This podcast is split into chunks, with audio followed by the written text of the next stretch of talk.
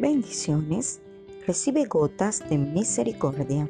La de hoy la encontramos en el libro de Ageo capítulo 2 versículo 5 y dice, conforme a la promesa que les hice cuando salieron de Egipto, mi espíritu permanece en medio de ustedes, no teman.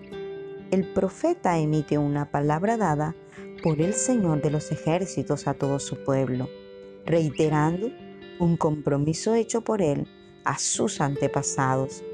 Dios hace un pacto, un acuerdo o una promesa en la cual se compromete a acompañarlos, a estar con ellos, palabra que les cumplió y la hizo efectiva cuando su Santo Espíritu no les dejó y su presencia les acompañó en medio del desierto.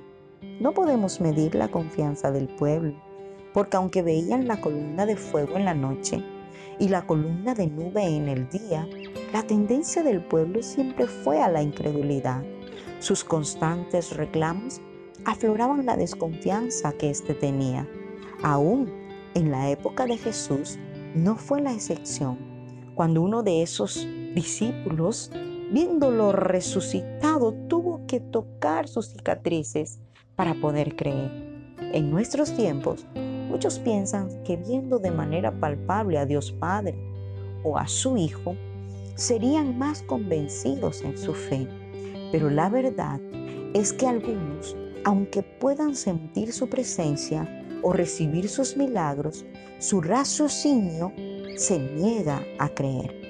Egipto fue el lugar donde el pueblo de Israel fue sometido a esclavitud durante 430 años en donde muchas generaciones traían consigo la maldición de ser esclavos. Estos gemían y clamaban a Dios por ayuda, hasta que el gran guerrero, el que nunca pierde batallas, los liberó. Siendo esto para nosotros el mayor testimonio de lo que Dios podía hacer con nuestras vidas. Egipto es un tipo del mundo, es el lugar de donde Dios nos sacó y el faraón es tipo de Satanás, quien nos mantuvo esclavizados por mucho tiempo al pecado, y no solo a nosotros, sino también a nuestras nuevas generaciones. Lo interesante es que lo que prometió a ellos lo cumplió, y aún a nosotros nos cumplirá. Desde el día que nos sacó de Egipto, su espíritu nos acompañaría. Por lo tanto, no tengas temor él sigue ahí. Estuvo, ha estado y seguirá contigo y con los tuyos. Deja que te libere de Egipto y de su faraón, a ti y a tus generaciones. Que Dios te bendiga siempre.